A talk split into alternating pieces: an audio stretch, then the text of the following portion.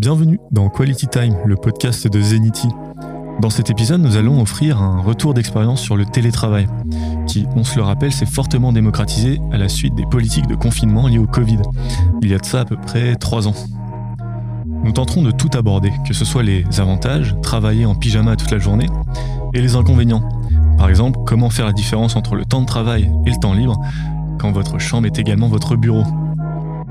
En discutant avec nos trois professionnels de Zenity, nous allons découvrir comment ils ont fait pour rester productifs et connectés, comment ils ont maintenu leur équilibre entre vie professionnelle et vie personnelle, et comment ils ont géré ces nouveaux défis uniques liés au travail à distance. Alors mettez votre plus belle chemise et votre pantalon de pyjama le plus confortable et préparez-vous pour cette conversation qui s'annonce passionnante. C'est Quality Time.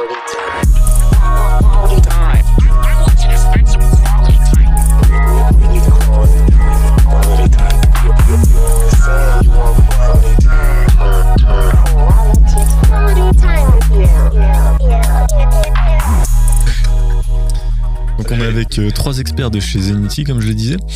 Euh, à ma gauche, Abdallah. Bonjour Abdallah. Bonjour Karim. Abdallah, ça fait 9 ans que tu es chez Zenity. Oui, 9 ans déjà, ça passe vite. Ça passe vite. Tu es automaticien. Qu'est-ce que tu peux nous dire sur ton profil là, rapidement pour qu'on te situe? Euh, alors, je suis automaticien, à la fois sur tout ce qui est web, euh, mobile, API. Euh, J'ai pu faire euh, pas mal de clients euh, grâce à Zenity, que ce soit dans le secteur financier, logistique ou alimentaire. Très bien. Et on est ravis de te recevoir aujourd'hui. À ta gauche, cette fois, Bruno est parmi nous. Bonjour Bruno. Enchanté, bonjour Karim. Bonjour à tous. Bruno, toi, tu es testeur, tu es test lead, hein, il me semble. C'est ça. Je suis arrivé chez Zenity euh, il y a 5 ans maintenant, Mhm. en tant que junior, et step by step, j'ai gravi les Les échelons. Oui, test lead, oui. Et dans différents secteurs, le- les paris sportifs, euh, l'audiovisuel et, et le luxe récemment. D'accord. Pour un- une grande compagnie de paris sportifs française dont on ne peut pas dire le nom. Oui. Voilà. On, Mm. on garde l'anonymat. Oui. Et enfin, on ne le présente plus, Grégory Nana. Bonjour à tous, enchanté d'être là avec euh, vous tous, avec une brochette de- d'experts dans le test. Content de compter parmi vous. Donc on n'a pas précisé, mais Grégory, tu es notre CEO, le CEO de Zenity. Oui, tout à fait, depuis près d'une quinzaine d'années maintenant, avec euh, beaucoup de plaisir et de joie, et euh, toujours très content d'accompagner euh, les collègues et les experts sur euh, ce genre de podcast. Très bien. Bon, moi, je vous ai réunis aujourd'hui parce qu'en fait, j'avais envie de parler de télétravail, parce que maintenant, ça fait partie omniprésente de nos vies, hein, de nos vies professionnelles. Euh, comme je le disais pendant l'introduction, c'est quelque chose qui s'est accéléré pendant la période Covid, il y, a, il y a trois ans. Et je voulais savoir avec vous, euh, monter un petit bilan et savoir vos ressentis, si vous aviez par exemple euh, noté des différences notables entre avant et l'après-Covid. Donc par exemple, Comment est-ce que ça a affecté euh, votre day-to-day, votre quotidien dans vos entreprises? J'imagine que déjà, il y a beaucoup plus de réunions. Oui, tout à fait. On va dire que nos journées sont assez rythmées avec des euh, certaines réunions, c'est-à-dire par exemple euh, lorsqu'on est sur des projets euh, agiles, euh, on a le, daily meeting chaque matin qui va nous permettre de faire un point d'équipe, échanger, voir un peu l'état des lieux, l'avancement du projet. On a aussi des mini-meetings informels pour des fois, on va dire, échanger entre, entre collègues. Bon, voilà, ça va plus vite de faire un meeting de 5 minutes, euh, 10 minutes, afin de, de craquer certains problèmes ou autres. Mhm. Du coup, euh, toutes ces réunions-là, tu trouves que ça a un effet bénéfique sur la productivité des équipes de développement? Je dirais plutôt que c'est euh, une adaptation, en fait. Euh, on n'avait pas vraiment le choix, vu que le télétravail nous est tombé dessus du jour au lendemain. Ben, je pense que les équipes n'étaient pas forcément assez matures pour absorber ce type de changement. Donc, on est euh, passé du jour au lendemain à échanger entre collègues de façon fluide, à se voir, etc., de pouvoir faire circuler l'information à des échanges par mail, euh, des échanges par chat et tout ça. Donc, euh, on a dû s'adapter et mettre en place des, rituels qui nous permettent de, de garder à peu près ce lien et de pouvoir fluidifier aussi les échanges d'informations, je dirais. Oui, ce qu'on a perdu un peu, c'est le lien social en fait qu'on avait tous les jours, qu'on avait au travail.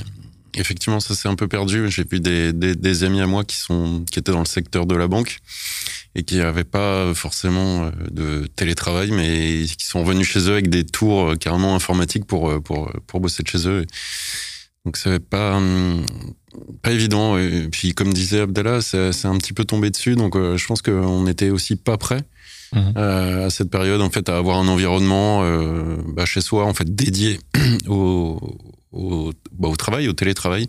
Et du coup, ça a un petit peu euh, accéléré les choses euh, dans ce sens. on n'était pas prêts, les entreprises non plus. Hein. Je me souviens qu'on avait des problèmes d'infrastructure, euh, notamment la mise en place des VPN, tout ça qui a demandé beaucoup de temps et beaucoup, qui a, fait perdre beaucoup de temps aussi aux entreprises. quand tu disais d'apporter du matériel chez soi, oui, c'est mmh. vrai, tout le monde n'avait pas la place, notamment les Parisiens, ceux qui habitent dans le centre. C'était un des soucis. Effectivement, hein, le, lien social, le fait de euh, se voir tous les jours et de se dire bon, euh, de toute façon, je verrai mon collègue demain et puis on en parlera. Mais ça, c'est des choses qui sont un peu plus compliquées. Là, tout doit être planifié. Il y a moins d'informel. Euh, parce que lorsqu'on avait un problème avec euh, une anomalie, un développeur, bah, on va au bureau du développeur, on lui montre un peu. Là, on est obligé de planifier. Euh, Philippe, est-ce qu'à 17h30, tu es dispo? Ça demande quand même beaucoup plus d'organisation, des outils aussi hein, pour supporter ce nouveau mode de travail. Ce sont des choses qui plaisent à, certains et qui plaisent moins à d'autres. Ça crée aussi de, l'isolement hein, suite à la mise en place du télétravail, il y a beaucoup de collègues qui euh, se sont euh, sentis un peu esselés et on sait que bah, l'une des, euh, des, choses les plus importantes dans l'agilité, c'est quand même l'esprit d'équipe. C'est donc se voir, c'est la mêlée. Hein. On parle souvent de mêlée pour les, les daily meetings. Et là, bah, il y a plus de mêlée. Il y a juste une réunion euh, où euh, les collègues, bah, les deux premières semaines, mettent euh, la caméra et puis après, il n'y a plus de caméra. Donc, on se voit plus. Les choses sont moins palpables. On n'a plus l'expression des gens au quotidien. Donc, on a l'impression de travailler en tant qu'IA au sein d'une autre mêlée d'IA. Donc, c'est Bon, c'est parce que moi je préfère. J'aime bien voir les gens, j'aime bien discuter avec eux. J'aime bien aussi euh, aller voir les gens directement au lieu de leur passer un coup de fil ou de leur envoyer un mail. On sait que derrière le mail, on n'a pas le ton. Il y a aussi des interprétations. Envoyer un Slack, souvent on est un peu pressé, donc on met pas les formes.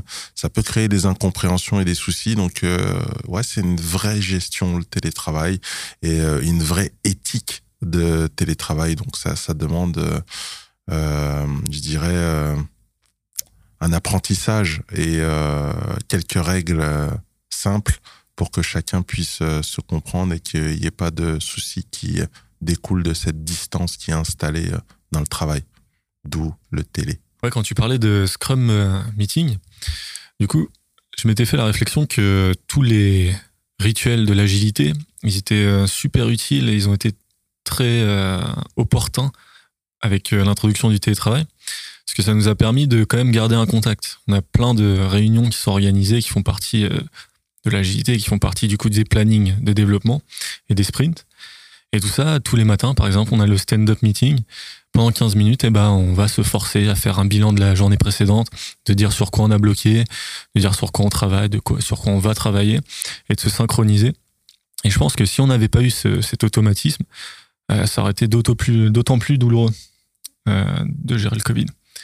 Ouais, bah en effet, hein, tout ce qui est euh, rituel euh, Scrum, euh, c'est devenu obligatoire. C'est-à-dire que à une époque, sous lorsque le projet était par exemple sous tension ou autre, il y avait certains certains rituels qui pouvaient sauter dans la mesure où des, on s'était tout dit ou en tout cas tout le monde avait le même niveau d'information. Mais euh, avec euh, le télétravail, bah, on a plus euh, toute cette fluidité, ce qui entraîne le fait que voilà, ça devient, comme je disais tout à l'heure, essentiel et incontournable en fait.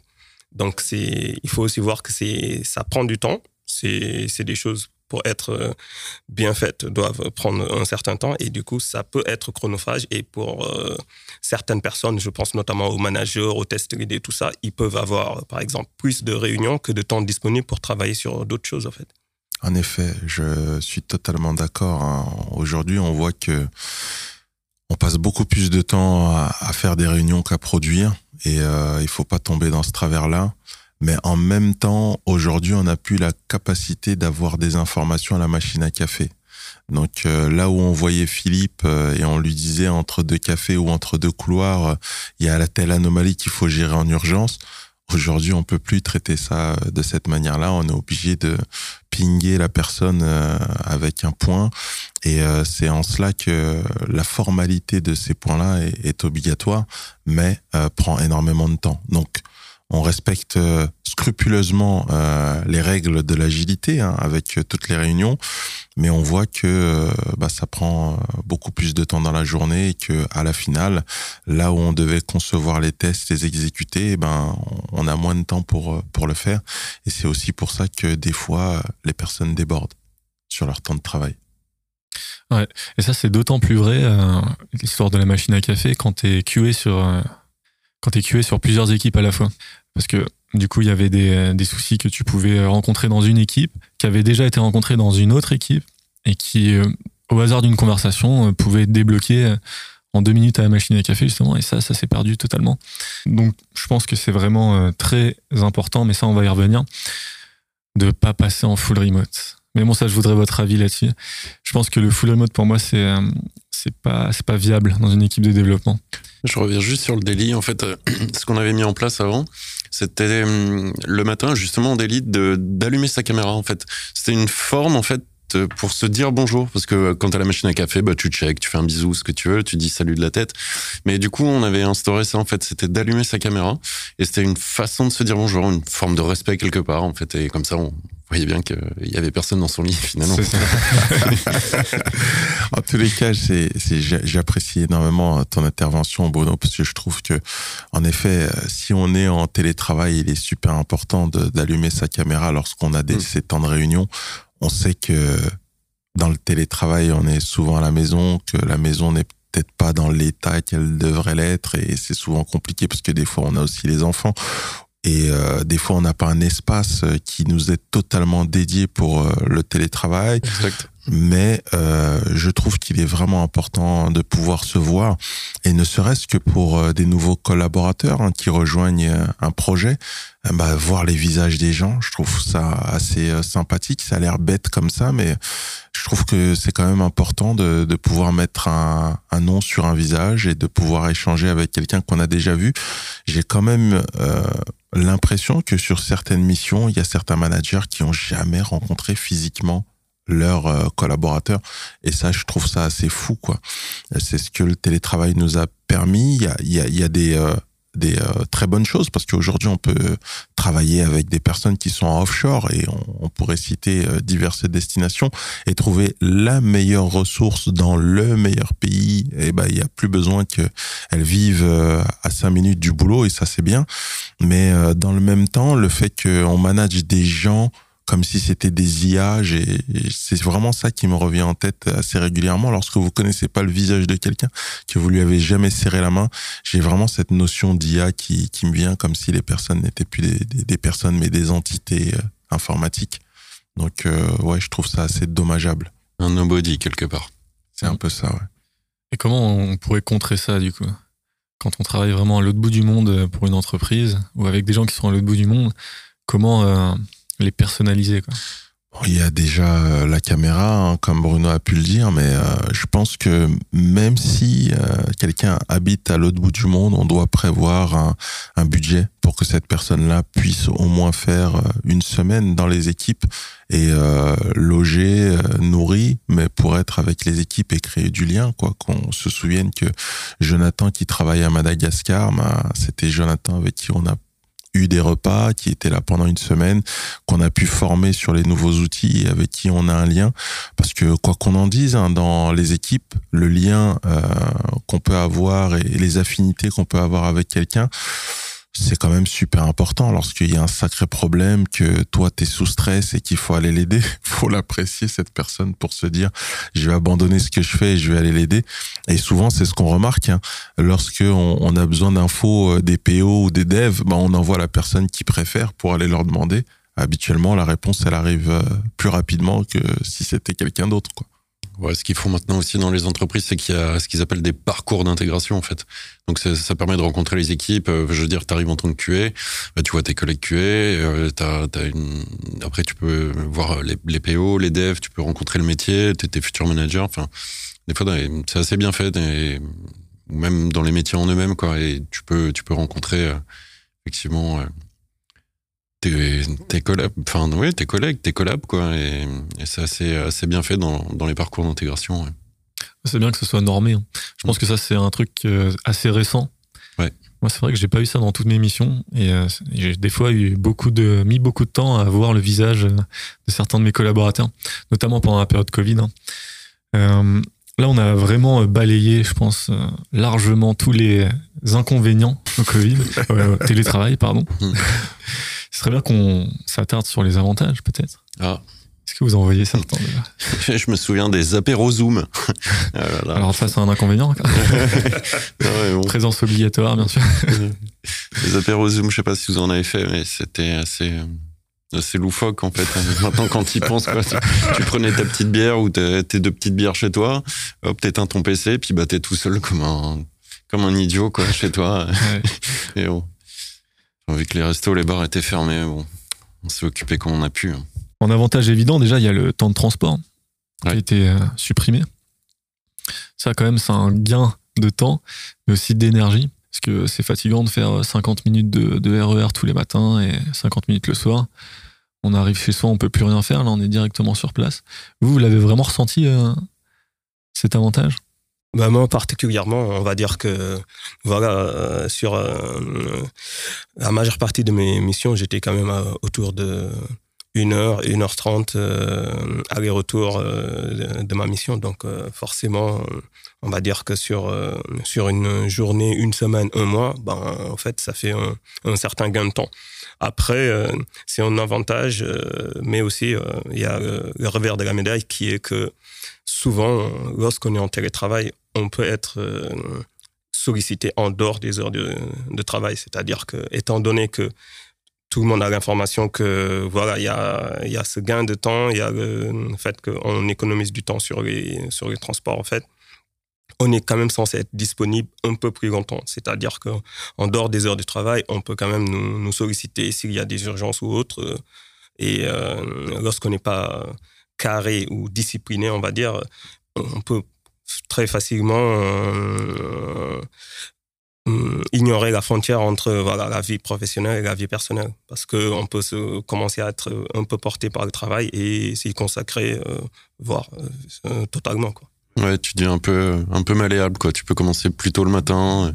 Genre, si tu as juste envie d'ouvrir ton PC et de faire couler ton café, bah non, en fait, t'es happé euh, quelque part aussi. Et puis, bah, tu commences tout de suite ta journée, les 8 heures du mat, et tu peux aussi finir plus tard, quoi, ou grignoter aussi sur ta pause déj, quoi. Enfin, après, si tu te fixes pas non plus, euh, euh, comment dire, des, pas des objectifs, mais si tu te fixes pas un cadre dans ta journée, bah, effectivement, tu te laves euh, entre midi et deux, tu vas acheter ta baguette à 18 heures, enfin, et puis, euh, et puis tu peux terminer une réunion à 21 heures, quoi. Enfin, ça, après, ça peut être la porte ouverte à, à tout, mais effectivement, l'avantage, c'est que, c'est qu'il n'y a plus ces, ces, ces transports, quoi.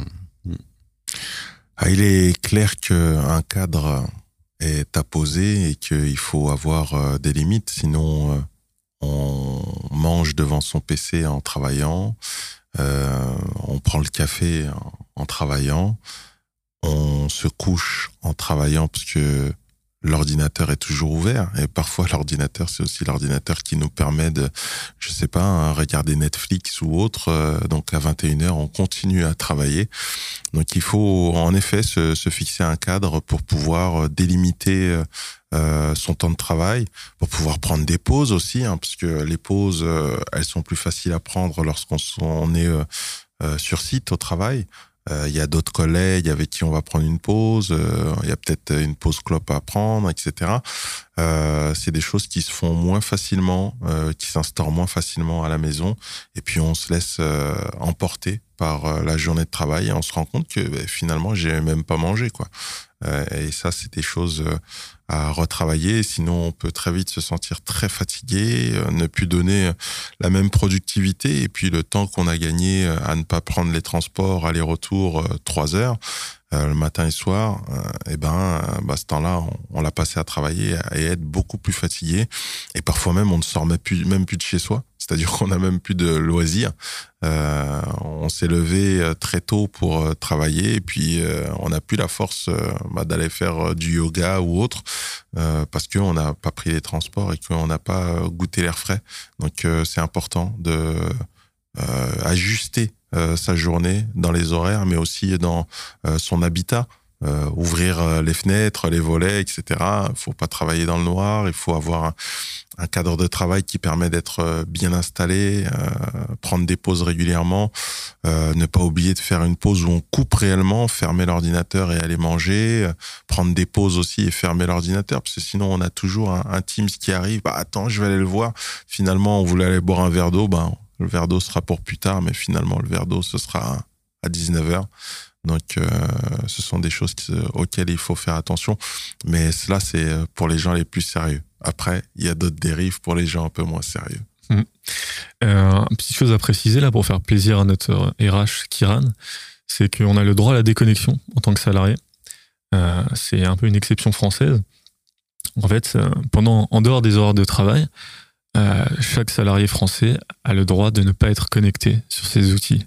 Donc Teams, si vous répondez pas après 18 h eh ben c'est tout à fait légal. Après, on peut, il peut y avoir aussi des, contraintes perso, quoi. Enfin, prendre un rendez-vous, euh, je sais pas, pour aller chez le médecin ou pour, euh, pour aller chercher les enfants à l'école, par exemple, ou des choses comme ça. Donc, euh. Et c'est mm. nouveau, ce, ce, droit à, la déconnexion? C'est depuis l'arrivée du Covid? Non, 2017. Ok. Ouais, ça c'est ancien. Si on parle aussi des bienfaits, euh, aujourd'hui, ne serait-ce que pour les embauches, il y a beaucoup de d'entreprises hein, qui euh, donnent beaucoup de jours de télétravail à leurs euh, futurs collaborateurs, notamment pour attirer les meilleurs talents, parce que il est clair qu'aujourd'hui, il y a aussi une course au télétravail et au bien-être, parce qu'il y a beaucoup de collaborateurs qui jugent que avoir un, emploi full remote est un mmh. emploi qui est beaucoup plus euh, sécurisant, euh, bienveillant qu'un emploi où il devrait venir sur site.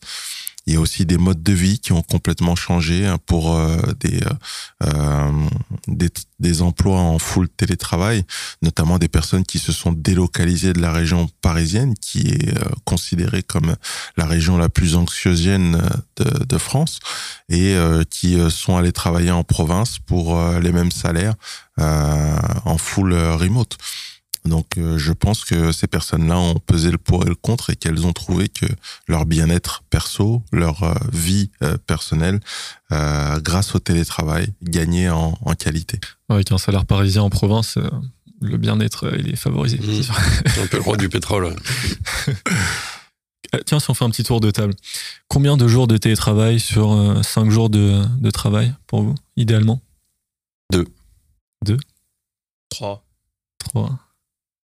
Je serais entre deux et trois. C'est beau. Ouais, je suis pareil, à peu près pareil. Mais euh, je trouve qu'il est essentiel que chaque semaine, on voit au moins deux jours euh, ses collègues et qu'on puisse évoquer peut-être certains problèmes qu'on arrive euh, difficilement à décrire à travers une cam ou même en partageant son écran. Je trouve qu'il y a des choses, il y a des messages qui ne passent que très difficilement à travers un écran. Et puis il y a d'autres situations aussi que on ne peut évoquer correctement que de visu, un problème dans l'équipe, un conflit. Euh, en parler à son manager euh, face caméra, je trouve que c'est toujours mieux de, de l'évoquer en face to face et euh, d'avoir les émotions aussi de, de son manager euh, et une pleine implication.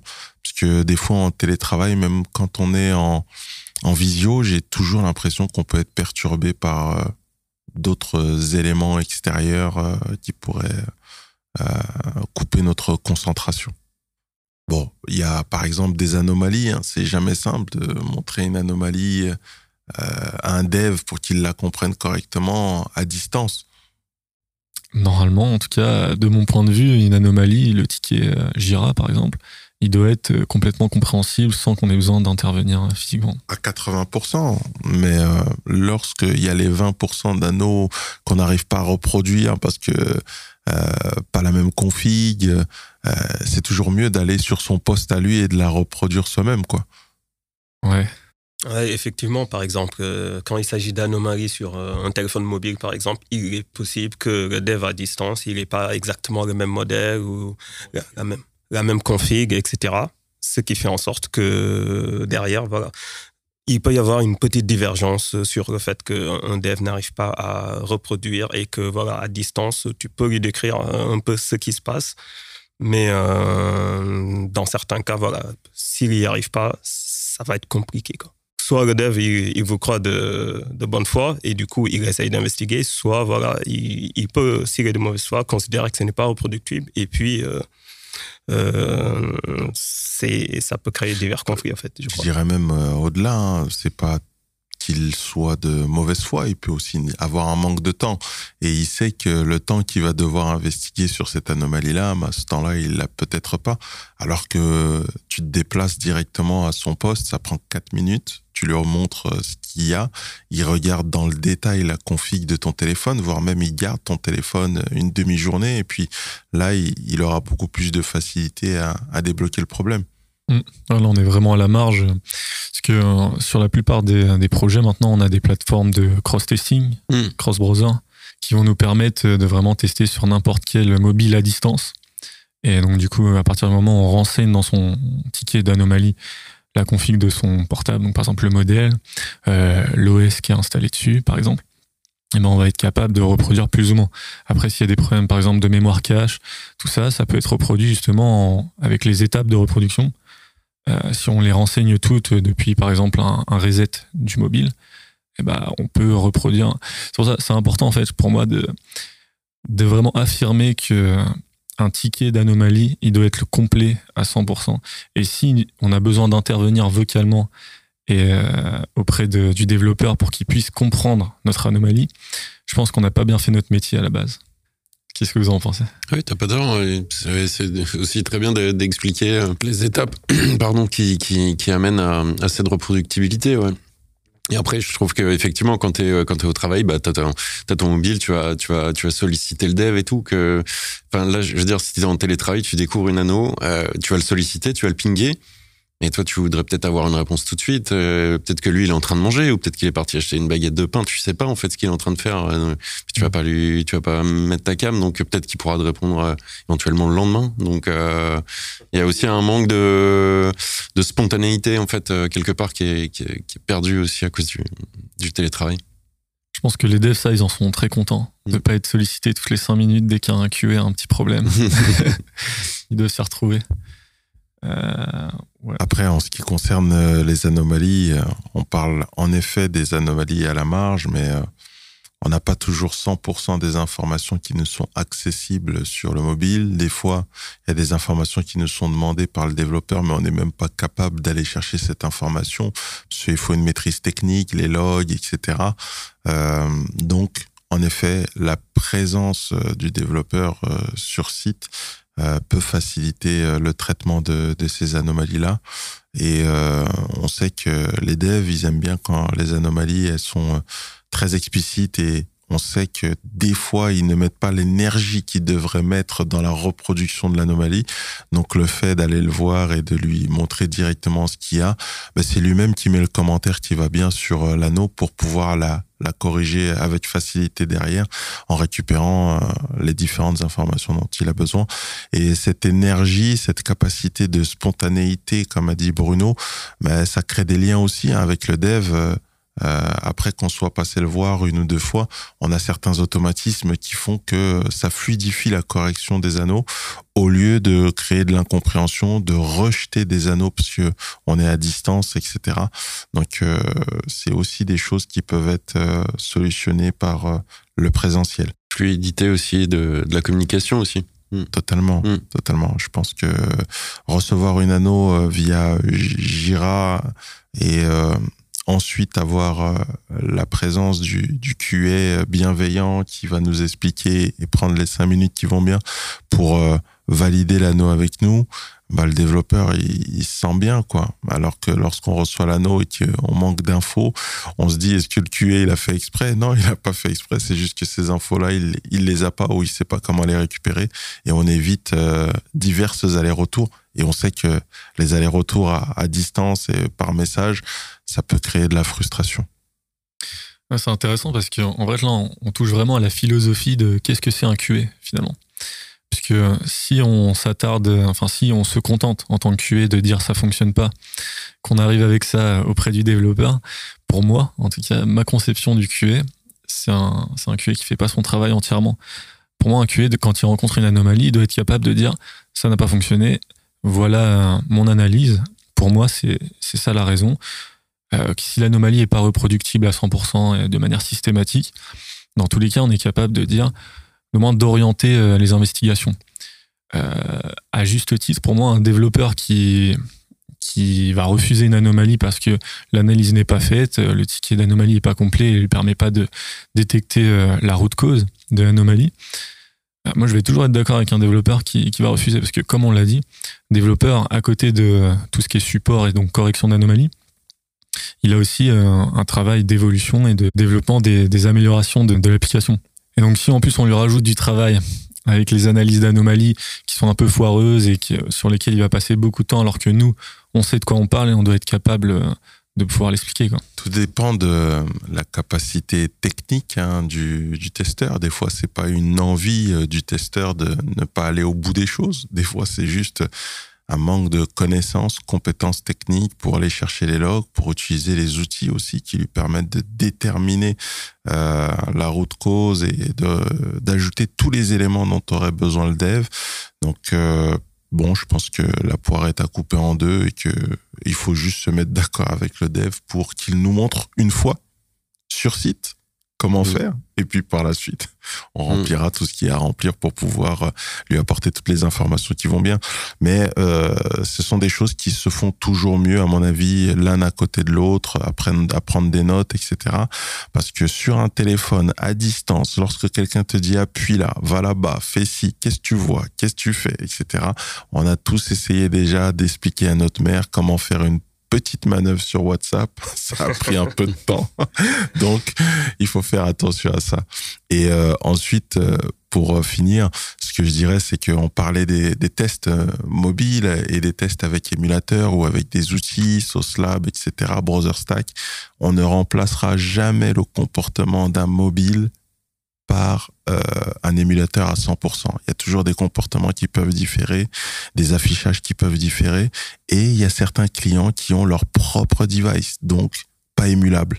Et là, euh, on est bloqué, hein, parce que lorsque euh, bah, votre livreur, il a euh, son euh, propre device spécifique pour scanner son colis, eh ben on n'a pas le device euh, qui est dispo autre part. On est obligé d'utiliser le device du de la marque et donc bah on peut pas l'émuler. Et ça, c'est encore un autre problème qu'on ne peut pas surmonter.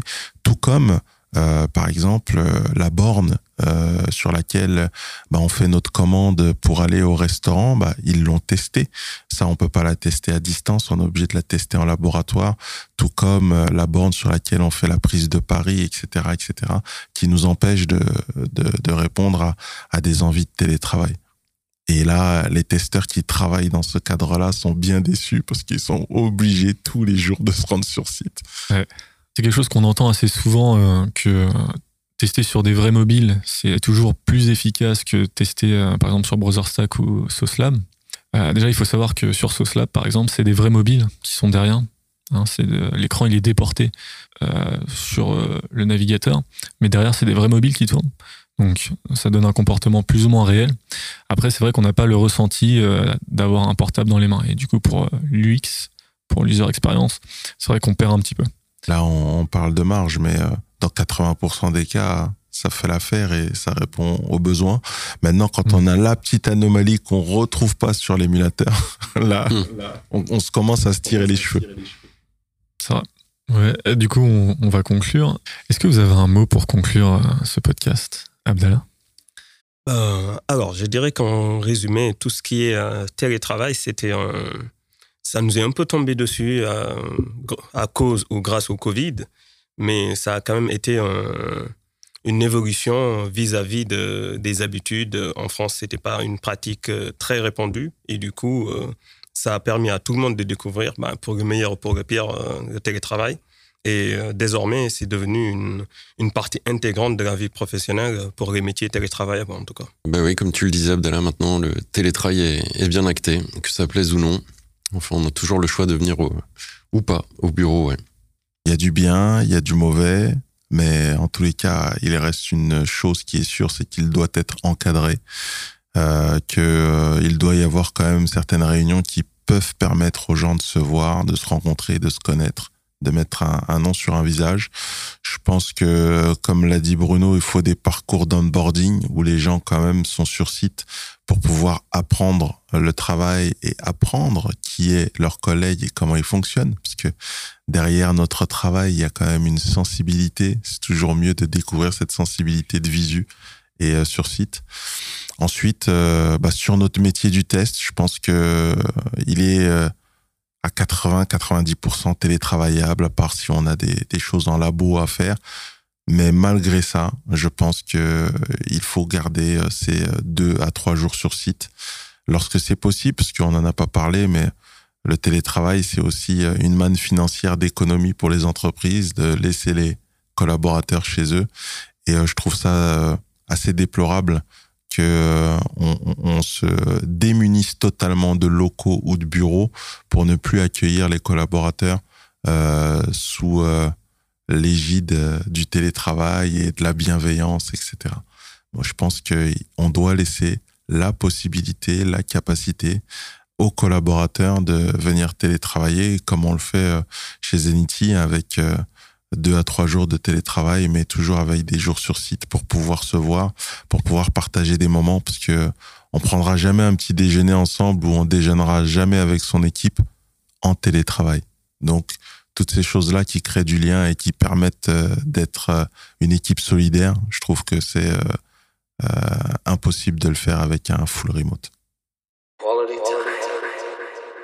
En conclusion, et selon nos conversations, il semble qu'assurer la qualité d'un projet digital en télétravail, c'est possible, mais ça ne doit pas être fait sans contact physique et sans travail sur site. Il est important dans un premier temps de souligner les avantages évidents du télétravail, qui peut offrir une plus grande flexibilité et, et une meilleure conciliation entre la vie professionnelle et personnelle. Il peut également réduire les temps de déplacement et les coûts qui sont associés, tout en réduisant l'empreinte écologique. De plus, pour euh, certains, travailler à distance peut véritablement améliorer la productivité et la motivation. Ceci étant dit, les collaborateurs ont besoin de se voir mutuellement pour détecter euh, les signes de relâchement, voire de dépression, ou même seulement les frictions au sein de l'équipe. Les collaborateurs doivent également pouvoir échanger sur des opportunités, des difficultés et leur quotidien, ce qui ne peut pas se faire uniquement sur Teams, Slack ou autres messageries en ligne. Les interactions en personne sont essentielles pour favoriser les idées innovantes, les conversations sincères et pour favoriser le bien-être de tous. Bien que le télétravail présente des avantages, comme on l'a dit, il ne doit pas être vu comme un substitut aux relations humaines et à l'importance des interactions en personne. Il est donc crucial de trouver un équilibre entre le télétravail et le travail sur site, en veillant à ce que les collaborateurs se sentent connectés, engagés et soutenus, quel que soit l'endroit où ils travaillent. Bah, C'était un plaisir de vous recevoir là dans Quality Time. Euh, J'espère que pour vous aussi, ça a été un plaisir de participer. Merci à vous. C'est toujours un plaisir de passer du temps sur site avec ses collègues. Je vous remercie euh, d'avoir écouté. Je vous donne rendez-vous dans un mois pour le prochain épisode. En attendant, euh, n'hésitez pas à nous retrouver euh, sur nos réseaux sociaux. Donc sur la partie blog de Zenity, zenity.fr. Sur notre LinkedIn également. C'était Quality Time. Au revoir. Merci.